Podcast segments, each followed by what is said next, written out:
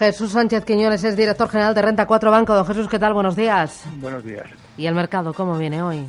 Viene bastante tranquilo al inicio, hay distintos focos de atención. Ayer subieron con fuerza las bolsas americanas porque de nuevo se vuelve a anunciar que en breve se presentará la reforma fiscal, incluso antes de que se haga la reforma sanitaria.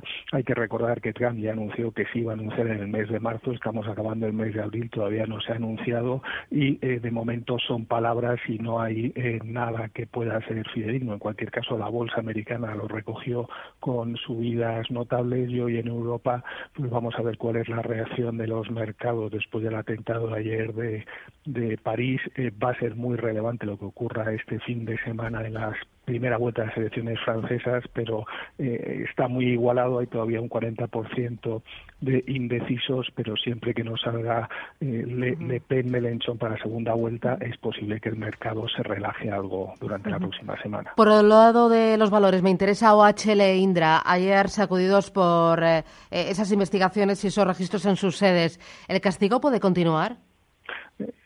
Sí que es cierto que mientras sigan estas noticias, que es difícil ver cuál es su alcance, pueden sufrir las cotizaciones, pero al final hay que analizar eh, de forma sosegada y ver cómo puede eh, afectar a la cuenta de resultados de ambas compañías. En cualquier caso, mientras salgan estas noticias, no va a ser un buen momento para estos dos valores. Mm, muy bien. Jesús Sánchez Quiñones, de Renta 4. Gracias, que tenga buen negocio. Buenos días. Adiós, buen día.